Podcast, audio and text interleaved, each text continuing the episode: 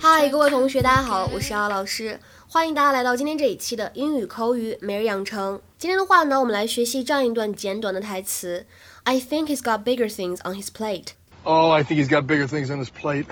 I think he's got bigger things on his plate. 我想他有比这个更重要的事情要操心。I think he's got bigger things on his plate. 在整段台词朗读过程当中呢，我们需要注意一下 got 和 bigger 当中呢有一个完全失去爆破的现象，got bigger. He's got bigger.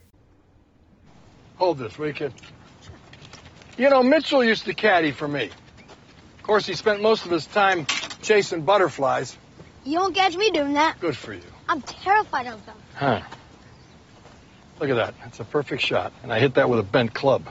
So you're not worried about getting in trouble? You know, with God? Oh, I think he's got bigger things on his plate. So you're not worried about hell?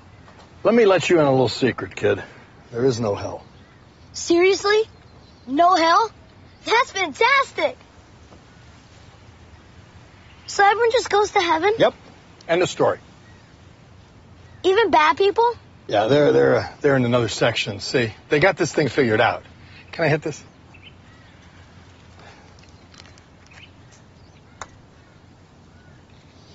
Damn it!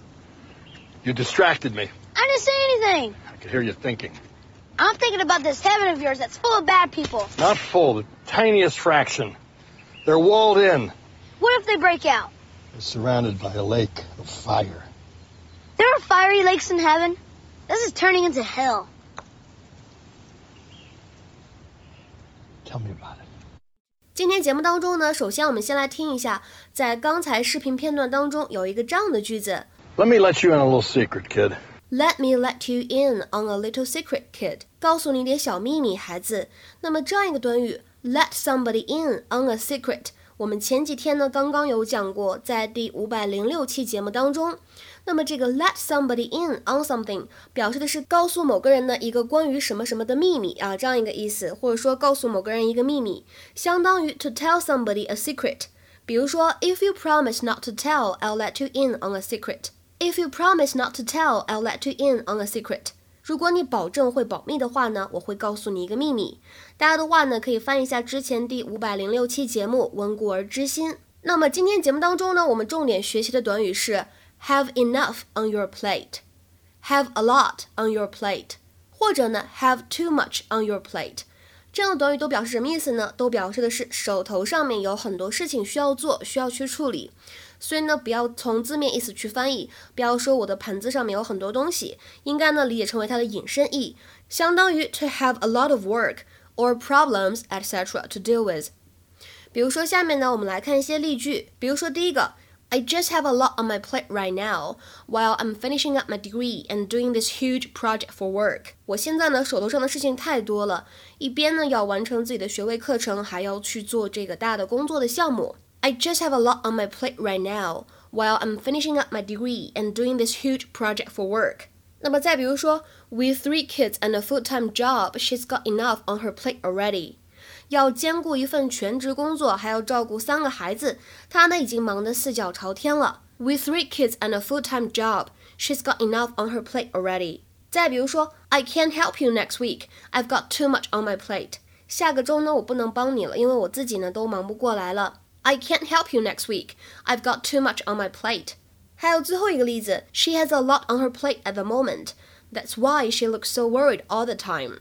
She has a lot on her plate at the moment. That's why she looks so worried all the time. 她现阶段呢很忙，要忙的事情很多，所以呢这也是为什么她看起来如此担心的原因，看起来每天忧心忡忡的，是吧？ 那么今天呢我们台词对话当中出现的 someone has got bigger things on his plate，那么这里的 bigger 不要按照字面意思去翻译成更大的，而应该理解成为 more important，就是更为重要的，手头上面呢有更为重要的事情需要打理。今天节目的末尾呢，我们再给大家补充一个相关的短语，不知道同学们之前有没有见过，叫做 hand something to somebody on a plate。hand something to somebody on a plate，它的字面的意思是把什么什么东西装到盘子里面递给某个人。它的意思是什么呢？我们先来看一下英文的解释：To make it easy for someone to have or achieve something that they would normally have to work hard to get。就是一般来说，这个事情呢，需要你非常用功、非常刻苦才能够做到的事情。但是呢，我通过一些方法可以让你呢非常容易的去做到，就好像说把这个饭呢盛在盘子里面喂到嘴边一样简单。比如说，我们来举一些例子啊，像看世界杯的时候，The game was handed to them on a plate。大家千万不要翻译成说这个比赛呢被装到盘子里面端给了他们，而应该翻译成他们轻松地获得了这场比赛的胜利。The game was handed to them on a plate。那么再比如说，Goals were handed to them on a plate。Goals were handed to them on a plate。进球呢对于他们来说易如反掌，或者说得分呢对于他们来说易如反掌，都是说得通的。今天的话呢，请同学们尝试翻译一下下面这个句子，并留言在文章的留言区。You've been given every opportunity in life on a plate, but still you whine and complain when things don't go exactly the way you want. You've been given every opportunity in life on a plate, but still you whine and complain when things don't go exactly the way you want. 那么这段话应该如何来理解呢？期待各位同学的踊跃发言。我们今天节目呢就先讲到这里了，拜拜。